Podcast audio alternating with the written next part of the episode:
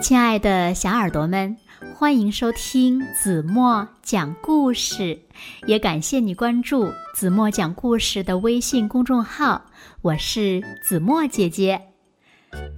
在讲今天的故事之前呢，子墨想先问问小朋友们：你们有最要好的朋友吗？那你们和朋友在一起的时候都做什么呢？今天呢，子墨就要为小朋友们分享一个关于好朋友的故事，也欢迎小朋友们把这个故事呀分享给你们的好朋友。故事的名字呢叫做《我会永远记得你》。小耳朵，准备好了吗？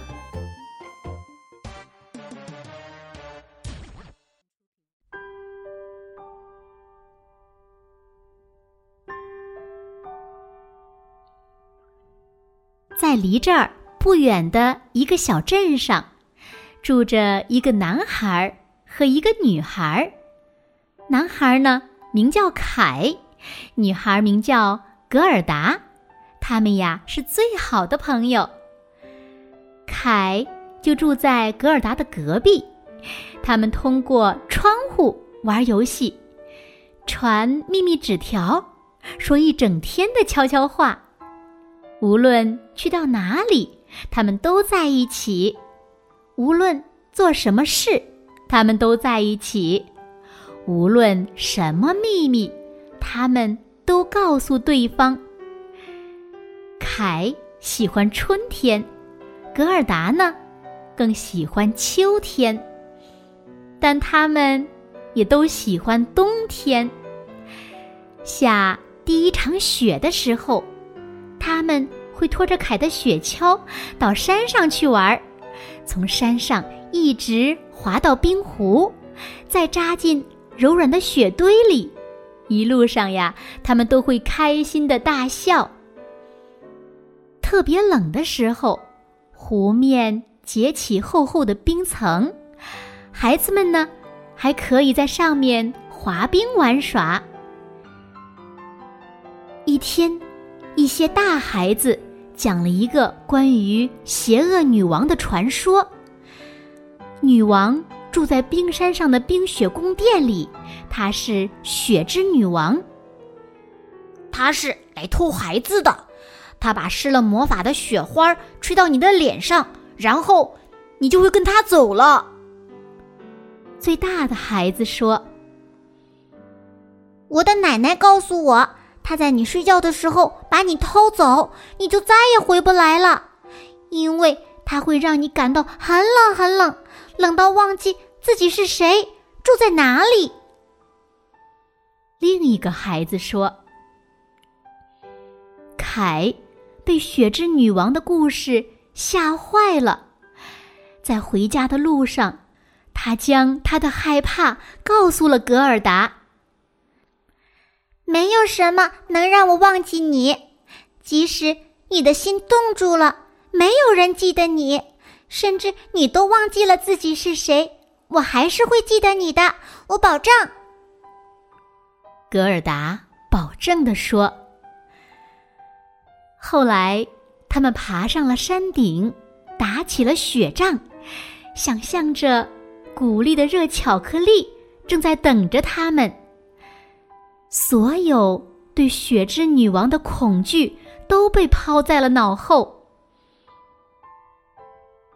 一天晚上，格尔达做了一个可怕的噩梦。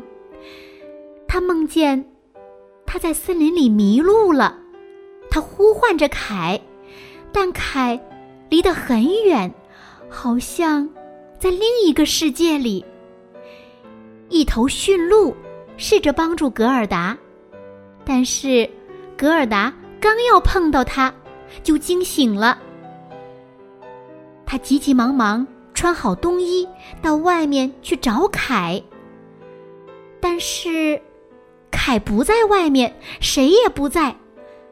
地上却有一刀旧雪橇的痕迹，那是凯的雪橇，不是通向湖里，而是。冲向冰山上，格尔达冲到凯家里，想问问凯，到底去了哪里？但凯的妈妈却回答：“他不认识一个叫凯的男孩，没有人认识凯。”格尔达一遍又一遍的思念着凯，他感到既孤独又害怕，但他知道他应该做什么。格尔达没有想过他要走多远，他只是跟着雪橇的痕迹一直走，每时每刻，他都在想着他的朋友。他一定很害怕。他一连走了好几个小时，又开始下雪了，雪渐渐的遮住了雪橇的痕迹。凯的笑脸在格尔达的脑海中越来越模糊，雪也越下越大了。很快，格尔达。就很难找到雪橇的痕迹了。最后，大雪把所有的痕迹都盖住了。格尔达站在灌木丛中，不知道该走哪条路。正当他感到绝望的时候，夜空中似乎有亮晶晶的东西划过。原来。是一头驯鹿，它摸起来很温暖，看起来既温和又善良。格尔达确定，它就是梦里的那只驯鹿。他想要帮助他。格尔达爬上了驯鹿的背，他向前一跃，带着它穿过了雪地。他们在冰山中走了很远很远，最后驯鹿在高空中转了个弯，降落了。一座巨大的宫殿出现在眼前。格尔达倒吸了一口气，这是雪之女王的宫殿，这是真的。然后他想到了凯。他该多么害怕呀！格尔达温柔的向驯鹿挥了挥手，然后独自走过了冰雪荒原，走进了宫殿。在宫殿的走廊里，格尔达悄悄地靠近每一扇冰门，焦急地寻找着凯。奇怪的声音在空荡荡的走廊里回响。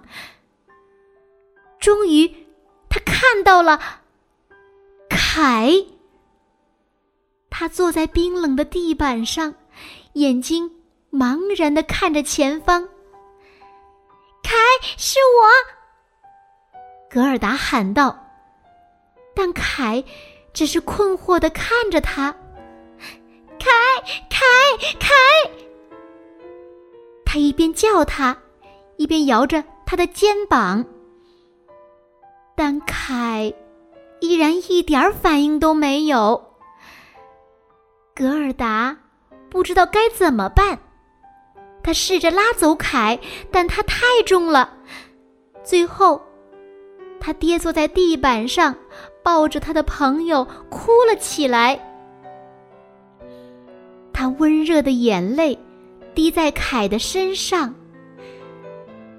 奇迹发生了，凯冻住的心被融化了，雪之女王的咒语解开了。最终，凯认出了格尔达。他微笑的看着他的朋友说：“你真的记得我？”雪之女王可不想看到这一幕。不，你不能带走他，他是我的！他发疯似的叫道。他想要伸手抓住凯，但凯的身上那么温暖，雪之女王冰冷的手一碰到他，就燃烧了起来。没有时间了，凯和格尔达飞快地跑出了宫殿。一阵新鲜的空气扑面而来，冰雪宫殿消失了，雪之女王也消失了。雪之女王被打败了，他再也不能偷走孩子了。现在，没有人会忘记格尔达曾经为他的朋友做过什么，尤其是凯。好了，亲爱的小耳朵们，今天的故事呀，子墨就为大家讲到这里了。那今天留给大家的问题是：你们知道？格尔达是怎样解开雪之女王的咒语的吗？如果小朋友们知道正确答案，就在评论区给子墨留言吧。好了，那今天就到这里吧。明天晚上八点半，子墨依然会在这里用一个好听的故事等你回来哦。那小朋友们也别忘了把这个故事呀分享给你的最好的朋友。好吗？现在，请小朋友们轻轻的闭上眼睛，一起进入甜蜜的梦乡啦。完了。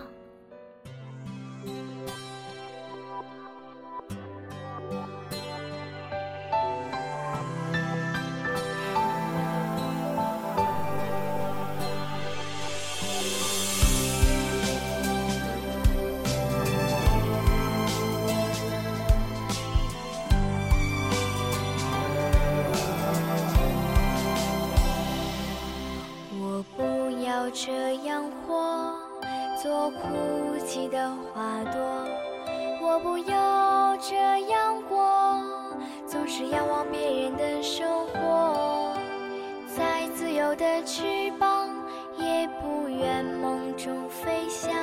请给我自信的力量，做颗星星，